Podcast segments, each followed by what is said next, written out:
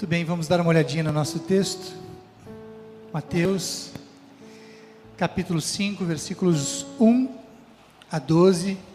Sempre um desafio muito grande falar sobre textos como esse, são textos clássicos, bem-aventurados, bem-aventuranças.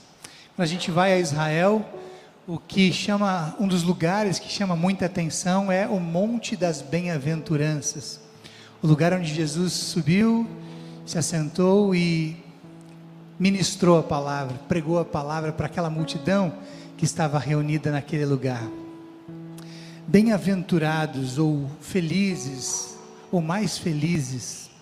Estranho talvez tenha sido para você receber esse tema, né? Mais felizes. Será que existem pessoas que são mais felizes que outras? Será que entre as pessoas felizes há quem seja mais feliz e menos feliz? Será que entre as pessoas que não são felizes, tem aquelas que são menos felizes que outras? É um tema, no mínimo, curioso. A pergunta é, é se você pensou sobre esse tema. O que é felicidade para você? Você tem sido feliz? O que tem motivado a sua felicidade? A sua felicidade é uma felicidade que te acompanha todos os dias, de segunda a segunda, de semana após semana, mês após mês, ou a sua felicidade é uma felicidade pontual, ela é paliativa, ela é muito frágil, ela depende de alguma coisa estar bem para acontecer. Você é feliz em algum momento, num momento e, no outro, ou você é feliz o tempo todo? Mas como assim ser feliz o tempo todo? Será que existe essa possibilidade de a gente ser feliz o tempo todo? Será que existe a chance de a gente ser feliz mesmo que às vezes a gente esteja triste? Jesus vai falar sobre uma felicidade diferente da felicidade do mundo.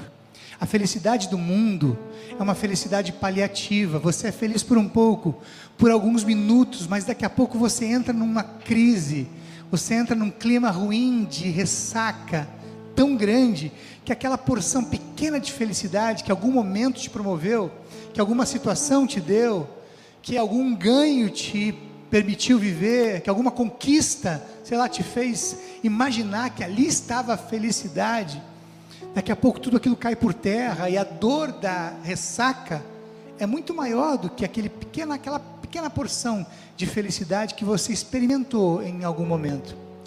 Tem muitas pessoas que definem felicidade. Você talvez já tenha definido. Felicidade é pontinho, pontinho, pontinho. O que é felicidade para você? Se você fosse definir felicidade agora, como, como você definiria? Talvez felicidade para você hoje seja ter um clima bom em família, estar bem no seu casamento, nas suas relações conjugais, no seu relacionamento com seus filhos. Quando o clima está bem em casa, quando o clima está bem em família, dá um, é um arzinho gostoso de felicidade. Felicidade para você é ter uma boa relação com seus amigos, estar sempre de bem com todos eles.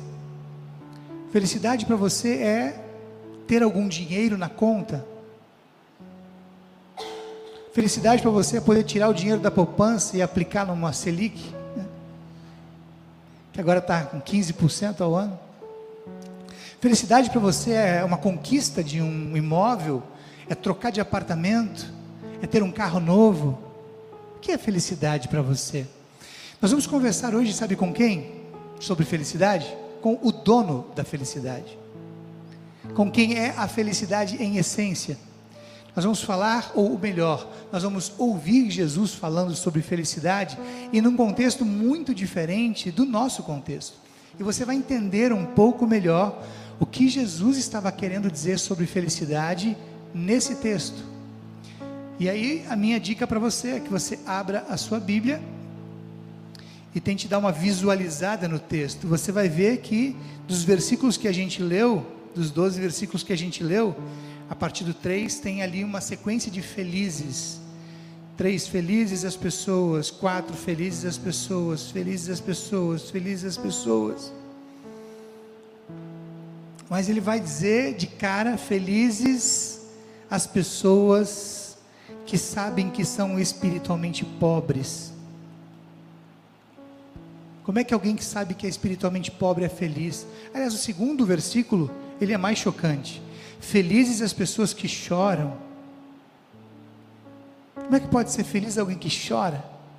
Bom, é nesse clima que nós vamos entrar no texto. A palavra no, no original, a palavra bem-aventurados no original, ela é makarioi. Makarioi. Bem-aventurados. Ela pode ser traduzida por felizes. Mas ela pode ser traduzida, por exemplo, a versão mais conhecida da Bíblia inglesa traduz a palavra makarioi por blessed. Abençoados. Ou ainda, há uma tradução. Vou desligar esse negócio aqui que está fazendo muito barulho. Depois eu volto com a transmissão. Há uma tradução alternativa no inglês que diz que são mais felizes. Bem-aventurados ou abençoados seriam pessoas que são mais felizes do que todas. Eu estava no Egito e encontrei uma relíquia, uma Bíblia com tradução lado a lado do inglês para o árabe. E eu perguntei para o nosso guia árabe o que, que a palavra Makarioi, ou a palavra blessed, é, é, como ela foi traduzida para o, para o árabe. E ele olhou a Bíblia e, para minha surpresa, ele leu: Parabéns. Parabéns para você que sofre. Parabéns para você que chora. Ele me explicou no contexto lá o que, que significa a palavra parabéns. Mas, enfim, as traduções são muitas. São muitas e todas elas fazem parte do pacote. Felizes, bem-aventurados, mais felizes. Mas a gente precisa entender o contexto em que Jesus estava, onde é que Jesus estava, o que, que ele estava fazendo, para quem ele estava falando naquele momento. Quando falou sobre felicidade, está começando o seu ministério. Esse é o primeiro dos grandes discursos de Mateus, dos cinco grandes, das cinco grandes mensagens de Mateus. Na primeira mensagem, ele acaba de reunir uma multidão, tem muitas pessoas ao seu redor, e a primeira mensagem que ele vai entregar para as pessoas é: bem-aventurados os que choram, bem-aventurados os pobres de espírito para a gente entender o contexto, Jesus está falando sobre felicidade, sobre bem-aventurança, num contexto muito particular. Nós talvez não vamos, nós aqui, estou falando nós de Brasília, que estamos hoje aqui na 404 Norte, talvez a gente não vai experimentar nada muito parecido com o que estava acontecendo com as pessoas que estavam ao redor de Jesus. Naquele momento, e ouviram ele falar sobre felicidade. Importante que você entenda aqui que o contexto sobre o qual falamos sobre felicidade diz muito a respeito do assunto. Uma coisa é você falar sobre felicidade num velório, outra é sobre felicidade num casamento, portanto, o contexto pode mudar um pouco o tom, o significado, a compreensão. Pensa no seu momento hoje. Como você está hoje? Hoje você está aqui, agora, estou olhando para um monte de pessoas que tiveram o privilégio hoje de deixar as suas casas, de se arrumar, se organizar e vir para a igreja, muitos com as suas famílias. Olha que coisa mais incrível, você está na casa do Senhor.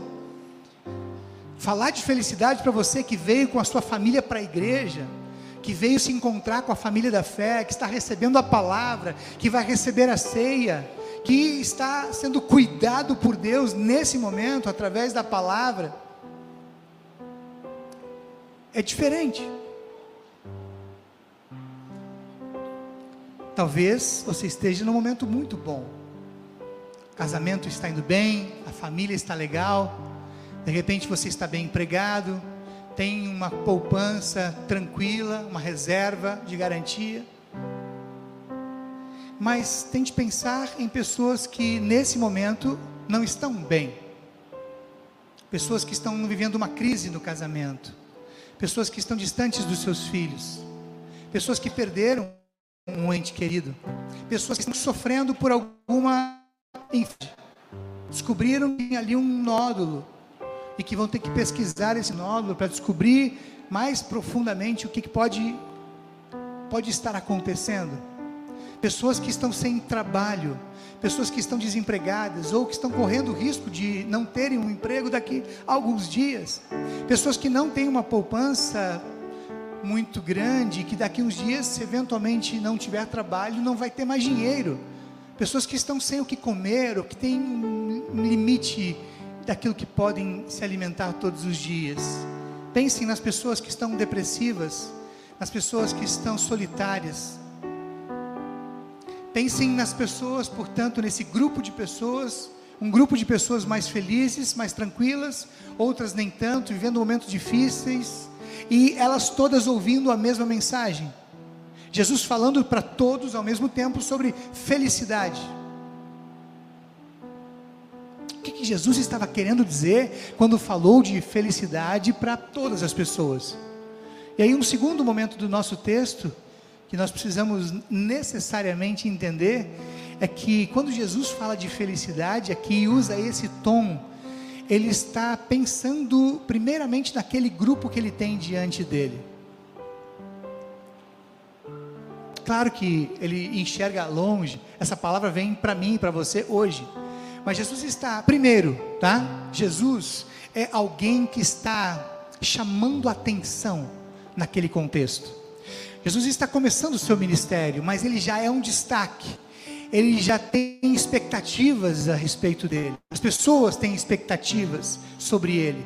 Ele é diferente dos outros rabis. Ele é diferente dos outros judeus. Ele é diferente dos outros mestres. As pessoas estão começando a segui-lo como não seguem a nenhum outro judeu, a nenhum outro rabi e a nenhum outro mestre. As pessoas estão botando as suas expectativas, alguma coisa que ele vai dizer, que ele vai fazer, vai mudar a nossa vida. Ele é diferente. Já tem uma multidão seguindo, coisa que não era normal para os rabis do seu tempo. Tem outro grupo que está ali mais perto, e você se prestou atenção na leitura. O texto começa dizendo que Jesus recebe as multidões e chama os seus discípulos para mais perto. Aquela galera da frente, os discípulos, olha, sentem aqui. Eu tenho uma coisa para dizer para vocês também. Os discípulos, na verdade, eles tinham vivido a vida inteira sem Jesus não conheciam Deus, a gente estudou sobre isso na semana passada, eles não conheciam o Deus de Israel, tampouco a promessa sobre Jesus, de repente Jesus aparece na vida deles, eles estão pescando, Jesus olha para eles na pescaria, no, no, lado do lago, na lateral do lago da Galiléia, e diz: Olha, venham comigo, e eles largam tudo, eles largam a família, eles largam o seu trabalho e vão seguir Jesus, porque o que Jesus convida, a palavra que Jesus pronuncia, é uma palavra de poder, só a palavra de Jesus em si já mudou a vida deles. É, é antes, a vida deles agora tem um antes e tem um depois. A gente entende um pouco melhor isso porque a gente vive com Jesus. A gente entende, por exemplo, um pouco melhor quando a gente vai lá para Paulo, e Paulo diz que as coisas velhas, quando Jesus entra na vida, as coisas velhas se passaram e eis que novas se fizeram. Muda a vida. Os discípulos estão vivendo uma vida nova. Talvez nunca foram tão felizes em tão pouco tempo. Jesus é alguém que dá para eles algo que eles nunca tinham experimentado antes. Mas tem um grupo maior ali. Tem uma multidão ao redor de Jesus. A gente não sabe quantas pessoas eram, mas eram muitas pessoas. Só que essas pessoas, e aqui está um detalhe importante do texto: essas pessoas, elas são pessoas sofridas. Você está com o texto aberto aí, Dá uma olhadinha um pouquinho antes, versículo 23. Diz que Jesus estava andando pela Galileia, por toda a Galileia, ensinou nas sinagogas, anunciando sobre o reino, curou enfermos graves, enfermidades e doenças graves. A notícia a respeito dele se espalhou por toda a região. Por isso o povo levava as pessoas que sofriam de várias doenças, de todos os tipos de males, epilépticos, paralíticos, pessoas dominadas por demônios, e ele curava todos, grandes multidões seguiam. Eram, eram gente da Galiléia, das dez cidades, vinha gente de Jerusalém, da Judéia, das, olha só, gente, olha o, o que, que ele tem diante dele, um monte de gente que tinha visto ele fazendo milagres e que agora vai atrás. Será que ele tem algo para mim? Será, que ele tem um milagre para a minha vida? Será que Ele pode curar a minha enfermidade? Ele pode curar o problema da minha esposa? Será que Ele pode resolver o que está acontecendo na nossa casa? As pessoas estão com expectativas, estão querendo alguma coisa de Jesus, alguma coisa para elas, alguma coisa que coubesse nas necessidades delas, e todas muito necessitadas. Eu não sei se vocês se lembram, mas a Palestina, como era chamada naquele contexto, hoje a Terra Santa, ela, naquele momento ali, ela é uma colônia do Império Romano. Os romanos dominavam sobre Israel. O imperador César Augusto era cruel. Ele exercia uma autoridade sobre as pessoas como elas nunca tinham experimentado antes. Ele sugava as pessoas ao máximo, cobrava impostos altíssimos. Ele reprimia, escravizava. Essa é a razão, sabe por quê? Porque muitos dos judeus naquele tempo estavam com uma expectativa de que Jesus fosse o grande libertador. Ó, esse Jesus que está chegando aí vai ser o cara que vai assumir os judeus e vai enfrentar o César, o Império Romano e vai nos fazer vencedores. Nós vamos ser maiores do que eles. Isso corria entre os judeus. Os discípulos, você sabe, a gente de vez em quando lembra disso, né? Os primeiros quatro discípulos que foram chamados, dois eram filhos de Zebedeu. A mãe desses dois meninos um dia chega para Jesus e diz: Jesus, quando o Senhor estabelecer o seu reino aqui na terra, quando o Senhor construir um palácio, quando o Senhor sentar no trono com um cetro na mão, uma capa dourada, vermelha, uma coroa de ouro na cabeça e governar sobre os judeus contra os romanos, dominar os romanos. Só permita que os meus filhos se sentem um à sua direita e outro à sua esquerda. É sobre isso que eles estavam imaginando. Tanta era a opressão. O Império Romano devastou os judeus, devastou a Palestina. Repito, cobrou impostos altíssimos. As pessoas perderam as suas casas porque não tinham que pagar. Elas andavam perambulando pelas ruas porque não tinham mais dinheiro, pediam comida nas ruas. As pessoas foram obrigadas a se separar dos seus maridos, das suas esposas, largarem os seus filhos. Elas não tinham o que comer, elas mendigavam o pão. As casas de muitas pessoas que não tinham como pagar foram incendiadas. Vocês têm uma noção do que está acontecendo aqui? As pessoas estavam cada vez mais pobres, cada vez mais escravizadas estava numa situação delicada, cada vez mais difícil, e de repente Jesus chega para elas, olha nos olhos delas e diz: Vocês são felizes porque sofrem. Como assim? Como assim eu sou feliz nesse estado, nessa condição? Claro que no primeiro momento as pessoas não entenderam Jesus, não conseguiram entender a mensagem, mensagem de Jesus foi chocante, foi difícil de ser entendida. E de vez em quando, quando Jesus dava mensagens assim, ele perdia um monte de seguidores.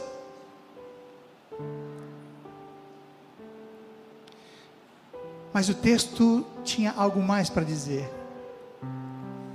E esse é o último destaque que eu quero dar hoje. Quando Jesus fala das bem-aventuranças, ele começa falando dos bem-aventurados os pobres, espiritualmente pobres. Ele estava falando de uma pobreza diferente. Claro que a pobreza financeira, ela traz muitas dificuldades. Há muita gente passando muita dificuldade porque não tem dinheiro. Isso é, isso é verdade, absoluta verdade. Mas Jesus está falando aqui de uma pobreza espiritual.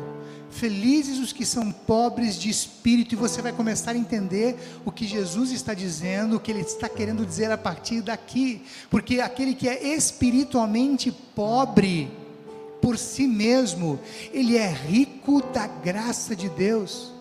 Quando eu me esvazio da minha riqueza espiritual, Quando eu esvazio daquilo que eu acho que sei, daquilo que eu acho que sou, daquilo que eu acho que pode, Deus começa a entrar em mim. Agora não sou mais eu que vivo, mas é Jesus que vive em mim.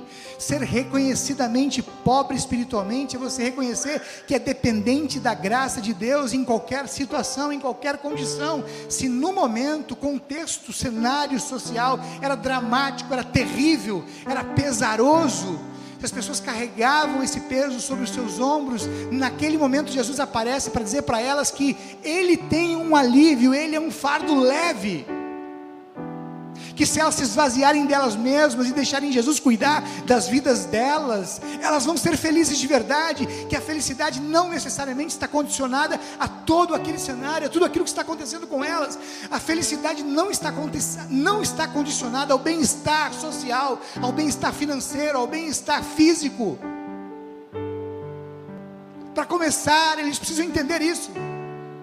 Ser reconhecidamente humilde, ou melhor, ser reconhecidamente pobre espiritualmente é quando nós reconhecemos que somos totalmente dependentes da graça de Deus, em qualquer situação, nos dias bons e nos dias não tão bons.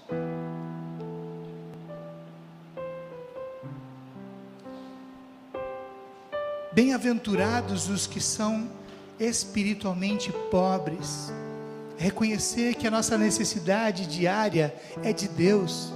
A nossa necessidade, claro, é lógico, não estou dizendo isso, que ninguém precisa de pão, que ninguém precisa de um teto, que ninguém precisa de um, de um bem-estar, isso não é o que está sendo dito aqui, e não é o que Jesus disse, mas em qualquer momento que você esteja vivendo, por, por situações que foram se criando, às vezes a gente mesmo se coloca em situações muito difíceis, em qualquer situação, quando temos certeza de que Jesus está conosco, que Ele está cuidando de nós, nós estamos felizes, os nossos corações se acalmam e se enchem de felicidade.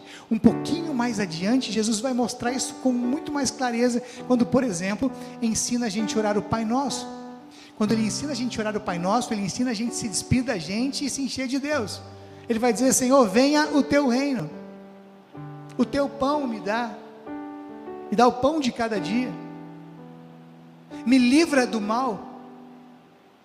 O que, que ele está ensinando a gente aqui com o Pai Nosso? Eu não sei me virar, eu não sei me cuidar, eu sou um fracasso, eu dependo do Senhor. Se o Senhor não vier com o teu reino, não vier com o teu perdão, não vier com o pão, não me livrar do mal, eu sou um fracasso, eu sou um fiasco, eu não sobrevivo, eu não sou feliz. Mas com Jesus por perto, eu sou feliz, mesmo na dificuldade mesmo no problema, mesmo na enfermidade. A gente podia entrar em cada uma das bem-aventuranças, mas esse não é o objetivo do dia, até porque precisamos falar sobre o contexto de cada uma delas. Mas o que você precisa entender aqui, e está lá no versículo 12, é que quando Jesus termina de falar sobre as bem-aventuranças, lá no versículo 12 ele vai dizer: Fiquem alegres, porque há uma recompensa para vocês. Jesus está dizendo o seguinte: por mais difícil que seja o momento, eu gostaria que vocês ficassem em paz e recebessem a felicidade que eu tenho para dar para vocês, porque eu vou cuidar. Eu tenho recompensas para vocês. É Jesus que está falando aqui. No momento de dor, é muito difícil a gente ter expectativas em relação ao futuro. No momento do luto, no momento da perda, no momento da perda do emprego, no momento da separação, na crise, é muito difícil a gente ter alguma perspectiva boa, mas quando a gente tem certeza de que Deus está conosco, e o Deus que é o Deus de toda a terra, que cuida do mundo inteiro, é o Deus que vai cuidar de mim, mesmo tão pequeno, Ele vai cuidar das minhas necessidades, das, dos detalhes das minhas necessidades, então meu coração se enche de calma eu consigo passar por aquela crise, passar por aquele momento e entender que daqui a pouco as coisas vão, diferente, vão ser diferentes, porque Deus está cuidando de mim. É isso que é felicidade, é você saber que você não depende, a sua vida, o seu bem-estar, não depende do quanto você sabe se cuidar, porque ninguém sabe se cuidar. Se eu soubesse, eu não me quebrava a cara tantas vezes. O bom, a felicidade está em saber que Deus é que me cuida o tempo todo e cuida apesar de mim, e cuida apesar dos meus defeitos e das minhas faltas. Deus está cuidando. Felicidade é você saber que Deus está com você. É você saber que Deus está com você no vale. É você saber que Deus está com você no deserto. E que Ele está cuidando, está acompanhando você de pertinho e tem promessas. O texto deixa muito claro. Tem promessas. Ei, querido, querido, fiquem alegres, porque tem recompensas guardadas para vocês. A gente não sabe quais são. Eu não faço ideia quais são as recompensas que Deus tem para mim. Eu não faço ideia de como Deus vai me cuidar. Eu não sei, às vezes, como Deus vai me tirar de uma determinada situação. Eu me envolvo em situações, às vezes, tão complicadas, que eu até duvido de que Deus possa me tirar daquele lugar. Mas esse é o texto, essa é a palavra. Deus está com você, cuidando de você, e vai tirar você dali. O segredo, portanto, está em olhar para Jesus na dificuldade, enxergar Jesus no meio do caos. Você quer ser feliz? Enxergue Jesus no meio do caos. Enxergue Jesus para além do problema que você está eventualmente vivendo. Em resumo, felizes são de fato aqueles que estão em dificuldade,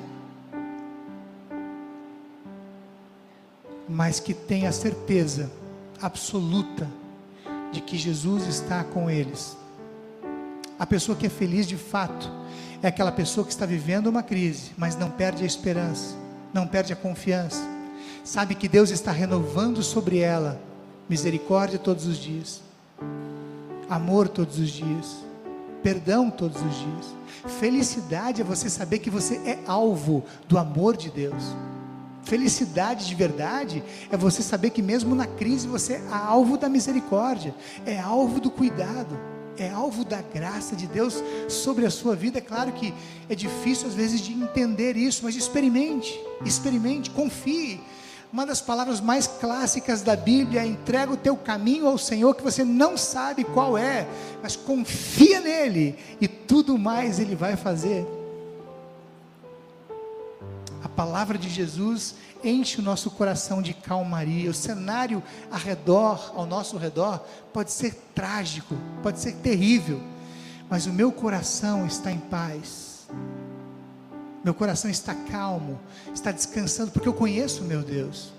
Eu sei o que Ele pode fazer, o que Ele já fez, o cuidado que Ele tem comigo. Olhar para Jesus no caos é o segredo da felicidade.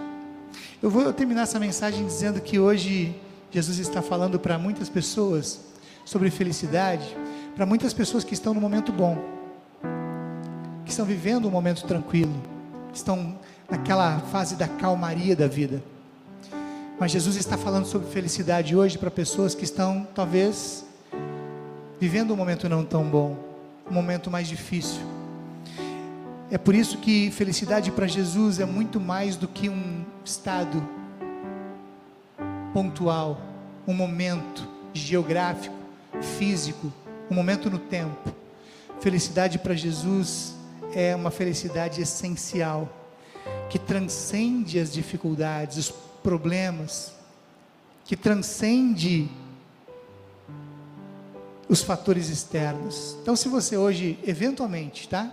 Se você hoje, eventualmente, está por alguma razão triste, está dolorido, está abatido, está sofrendo, Jesus veio aqui ao seu encontro, reuniu você, olhou nos seus olhos e disse: você é um bem-aventurado. Você é feliz porque eu estou de olho em você. Porque eu estou cuidando daquilo que dói no seu coração. Eu estou atento àquilo que te incomoda, que te machuca. Eu vou renovar sobre você. Você é feliz, sabe por quê? Porque eu vou cuidar. Eu vou renovar a minha bondade, o meu amor, a minha misericórdia sobre a sua vida. Você é feliz porque eu estou com você e eu estou cuidando de você. Essa é a felicidade verdadeira. Então a gente pode ser feliz nos dias bons e não tão bons. Porque a felicidade de verdade, essencial, é você ter Jesus e saber se cuidado por Ele. Amém?